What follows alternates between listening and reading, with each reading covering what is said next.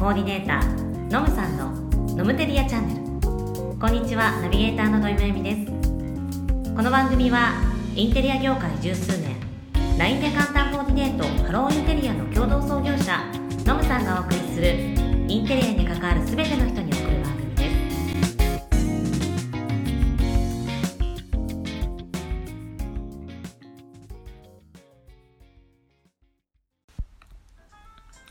はい、どうも、ノムです。さて、今回は第10回、西洋のインテリアの歴史丸4と題して、中世、ビザンチンとイスラムについてお話ししていこうと思います。さて、えーまあ、前回までギリシャ、ローマときまして、で、つながるところでいくとビザンチンなんですよ。で、イスラムは実はちょっとだけ軸がずれるんですが、すごく重要にはなってくるので、イスラムも一緒にお話ししていきます。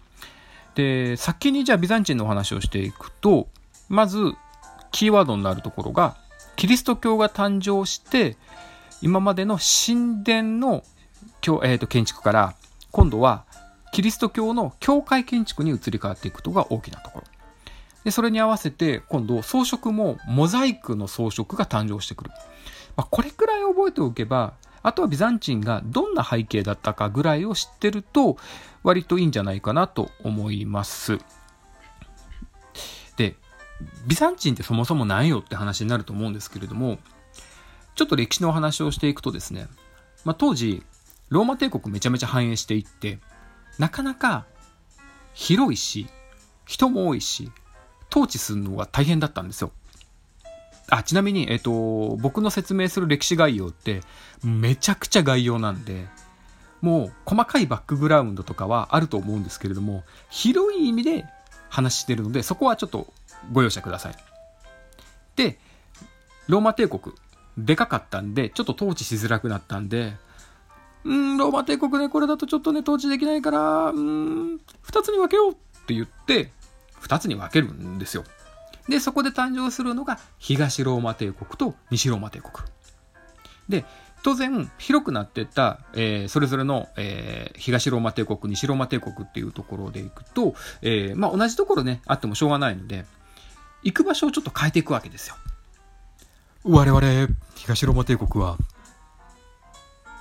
ヨーロッパから離れて、南のアジアの方に向かおうと思う。って言って、地中海渡ってって、トルコの辺りに行くわけですよ。これ東ローマ帝国。私たち西ローマ帝国は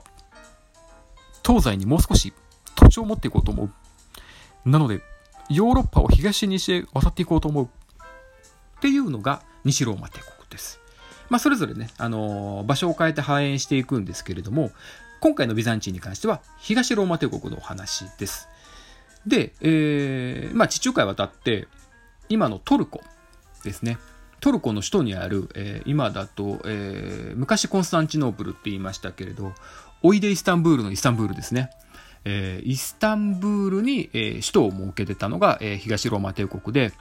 で、当時はこれをビザンチンって言っ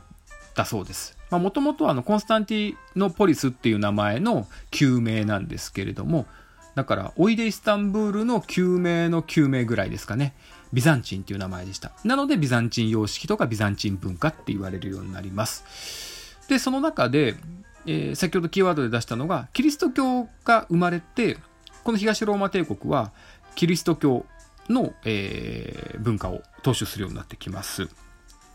で、その中で、えーキリスト教が入ってきて、建物も宗教が出てくることによって、宗教の建物をやっぱり作るようになるんですね。まあ日本もそうだったと思うんですけれども。で、ここで教会作り、教会建築っていうのが生まれてきます。あ、でも待てよ。トルコって、イスラム系じゃなかったっけ？って思われたあなた。そうなんですよ。トルコってイスラム教信者が一番多い国なんですけれども、もともとはキリスト教が、まあ、あのビザンチン文化なんかキリスト教なんですよ。で、これ、ハギアソフィアっていうですね、あ、えっ、と、ごめんなさい。完全雑談です、ここは。ハギアソフィアっていう世界遺産の建物があるんですけれども、このハギアソフィアってもともとキリストの教会建築なんですよ。なんですけど、このビザンチンが、後々ですね、オスマントルコに攻め込まれて、まオスマントルコイスラム系なんですけど、攻め込まれて、キリスト教建築だったハギアソフィアはモスクに改修されちゃうわけですよ。で、キリスト×イスラムの貴重な建物ができちゃうんですね。これがまあちょっと歴史で生まれてくる建物の面白さ。まあ後々ちょっと出てくるんですけれども、スペインのコルドバにあるメスキータっていうのと逆バージョンのものになってきますね。ただ、まあ当然その、キリスト教が生まれてからすぐに教会がぐわーっと出てくるわけではなく、なかなか教会建築っていうのの形が決まんないんですよ。で、最初はこのバリシカと言われるですね、まあ、公会堂みたいなところをちょっといじって教会でにして使っていたっていうのがあります。で、そこからだんだんだんだんこう教会、キリスト教が布教されていって、で、えー、だんだんだん装飾なんかも、えー、過敏になってきて、モザイクっていうのが生まれてくるわけなんですね。それがビザンチン文化の基本的なところですね。なので先にビザンチン文化をおさらいしておくと、えーまあ、西と東に分かれた東ローマ帝国が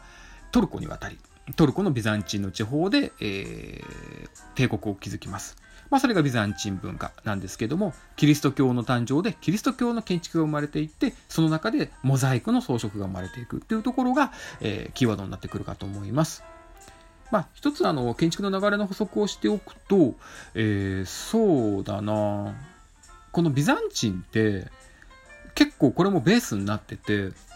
例えばロシアとか、あとは西だとアルメニアとかあっちの方までも、ビザンチン文化とかビザンチン建築って実は継承されてたりするんですね。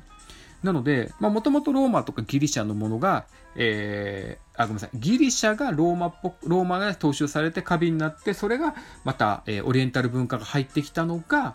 ビザンチンですね。で、それが、ロシアとかアルメニアという方向に行ってって、また新しく発展していくっていうようなのが、えー、様式の流れになってきます。まあ、そうだな。あと家具とかだと、マキシミニアヌス大司教っていう人がいたんですけど、その人の王座、座ってたところ、椅子が全部大理石で作ってたっていうのがあるんですよ。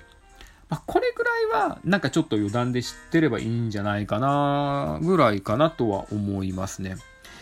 じゃあ次にイスラムの方行きます。で、イスラムはもう本当にざっといきます。覚えてほしいキーワードっていうのは、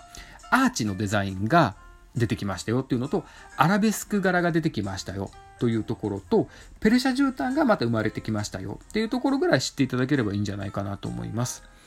で、イスラム教ってキリスト教よりもちょっと遅れて誕生するんですね。だいたい7世紀くらいって言われてます。で、イスラム教とキリスト教の大きな違い、これ建築でも出てくるんですけれども、偶像崇拝が禁止されているので、イスラム教の、えー、建物、モスクの中には、まあ、いわゆるその人のモチーフになったものっていうのは基本的にはないはずなんですね。で、そんなイスラム教なんですけど、イスラム教ってなんかちょっと経験なというか、もうほんと愚直に真面目な人たち、もうラマダン食べませんみたいな、そういう人たちのイメージがあると思うんですけど、結構イスラム教って面白い宗教で、昔はですね、結構優しかったらしいんですよ。で、どう優しかったかっていうと、例えば、ちょっとイスラム教、あの、僕、食いしん坊なんで、ラマダンとかマジ無理なんで、ちょっとキリスト教でワインとパンの世界に行きたいですって言ったら、まあ、別にいいらしいんですよ。もう回収してもいいですよと。あともう一つ、当然あの、統治してるところで、税金とかちゃんと納めてれば、別に弾圧されたりってことも少ないらしいんですね。結構柔らかいというか優しかった時代だそうです。で、これも、うん、歴史的背景というか土地柄の背景もあるんですけれども、もともとイスラム圏の人たちって遊牧の人たちなんですよ。で、まあ、反映したところでいくと、あの、ペルシャ半島のところと、スペインとかのある、えー、イベリア半島なんかで発展したんですけれども、結構ビジネスライクな人たちの、まあ、文化なんですね。なので物を売って、えー、外貨へ得てっていうようなところが基本になってくるので、割とですね、いいものを取り入れるスタイルという柔軟なスタイルが元々のイスラム教。なんで回収しようがお金払ってれば好きにやってくださいよっていうのが当時のイスラム教だったということです。まあちょっとね、今のイメージだと、なんかこう、なんだ、ちょっとテロとかの要素とかをね、あの、最初に思われる人もいると思うんですけど、イスラム教ってどっちかと本当に経験に真面目なっていうような、えっ、ー、と、キリスト教が真面目じゃないって言ってないですよ。のようなイメージが我々イスラム教ってそれほど身近に、え、ない宗教なので思いがちだったりする。まあ僕なんか思いがちですが、そうではなくて割と優しくて結構何でもありよ。何でもありよそうだな。うん、まあちょっと柔軟なスタイルですよっていうところが、えー、覚えていただければいいんじゃないかなと思います。さて、そんな中で、え、キーワードに挙げたところでいくとですね、えー、まあイスラム教って、例えば、そうだな、アラブ、えっと、ペルシャ半島みたいに、まあ、砂漠だったりとか、あんまりこう緑のないエリアだったりするんですよね。で、えー、まあ結構、質素なもの、建物とかもイスラム教の建物って質素なんですよ。で、えー、その中でイスラム教ってやっぱり四季がない地域だったりするのであの色色彩とかを家の中に取り込もうとするのがイスラム教、まあ、日本と逆ですよね日本って外がすごく四季があって色とりどりだったりするので中を割と質素にしたっていうけあのこともあって逆に、えー、こういうような、えー、アラブ、えー、ペルシャ系の人たちっていうのは外が質素の中を色彩豊かにしようっていう風になってきてでここでモザイクタイルが生まれてきますで、えー、あ、モザイクタイル生まれたのごめんなさい。えっ、ー、と、キリストの、あの、東ローマ帝国のビザンチンなんですけど、モザイクタイルも使われるようになります。で、生まれるのはアラベスク柄ですね。あの、鶴の、ツタのやつです。アラベスク柄。で、そこがペルシャ絨毯の柄とかにも使われるようになってきます。で、キーワードのところでもう一ついくと、えー、アーチのデザインがちょっと特徴的ですね。覚えてもらいたいのは4つかな。まあ、先頭アーチって言われている先の尖ったアーチ。おじアーチっていうちょっと曲線のアーチ。馬蹄型アーチって言って爪の、えー、あ、馬の爪のような、蹄のようなアーチ。多様型って言って、こう、もこもこ雲みたいになったようなアーチ。えー、まあ、これくらい覚えてもらえれば、えー、テストには出るので、ちょっと、うん、キーワードになるかなと思います。まあ、これ全部ね、あの、すいません、ちょっとググって、えー、絵を見ていただければと思います。はい。というところなんですけれども、イスラムちょっとまとめますね。まずは、え、イスラム教は偶像は、え、崇拝できないっていうところですよと。で、当時でいくと、え、新しい、え、デザインでいくと、アーチが、えー、戦闘アーチとか、オジアーチ、馬蹄型アーチとか、えー、多様アーチというアーチが出てきました。で、アラベスク模様が出てきて、モザイクタイルも使われるようになって、ペルシャ絨毯の文化が出てくるようになりました。まあ、こんなところだけ覚えてもらえればいいんじゃないかなとは思います。で、まあ、ほんと最後の雑談のところでいくと、えっ、ー、と、さっきのビザンチンのところでお話ししたハギアソフィアの逆バージョンが、スペインの、えー、コルドバにあるメスキータっていう建物があるんですけど、スペインってアルハンバラ宮殿とかコルドバとかそうなんですけど、まあ、えっと、イスラム建築残ってるんですよ。で、このイベリア半島イスラムだったんですけど、途中からレコンキスタって言って、まあ、キリスト教がわーって攻め込んでくる、攻め込んでくるわけですよ。で、そこで、もともと、イスラム建築だったメスキータが、キリスト教をレコンキスタされてですね、半分がキリスト教になっちゃうんですよ。で、同じ建物の中なんですけれども、外観はどっちかっていうとイスラムっぽいかな。なんですけど、中、入り口は半分はイスラムなんですよ。まあ、入り口っていうか、え、半分近くはイスラムなんですよ。で、中で、ふと、えー、超えるとですね、いきなり偶像崇拝ダメなイスラムの中にめっちゃこう豪華絢爛なですね、スタンドが、ステンドグラスがあったりとか、えー、マリア像があったりとかするわけです。中にキリストの教会建築になったりする。さっきのハギアソフィアと逆で、イスラムがキリストにされたバージョンっていうのが、メスキータ。コルドバ、スペインにあるコルドバのメスキータ。これも面白いんで、僕、ハギアソフィア行ったことないんですけど、メスキータ見たんですよ。むちゃくちゃ一番、むちゃくちゃ一番って面白い、うん、あれだな。見た中では、スペインの建築の中では、一番って言っていいぐらい面白い、見応えのある建築だったんで、もし、あの、見に行かれる方がいればですね、おすすめです。まあそんな感じで、あんまりテストに出ないんですけれども、歴史の流れでは超重要になってくる宗教が生まれているきっかけになっている時代にあったビザンチンとイスラム。この文化の話をさせていただきました。で、次回はいよいよ6個のキーワードになる一番最初のロマネスクのお話になってきます。ここからは割とテスト出てくるので、キーワードをしっかり押さえながらお話ししていければと思います。最後までお聞きいただきありがとうございました。では、ロマネスキでお会いしましょう。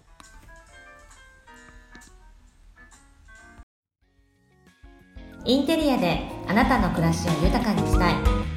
この番組はインテリアのコーディネーターのむさんとナビゲーターの土井真由美が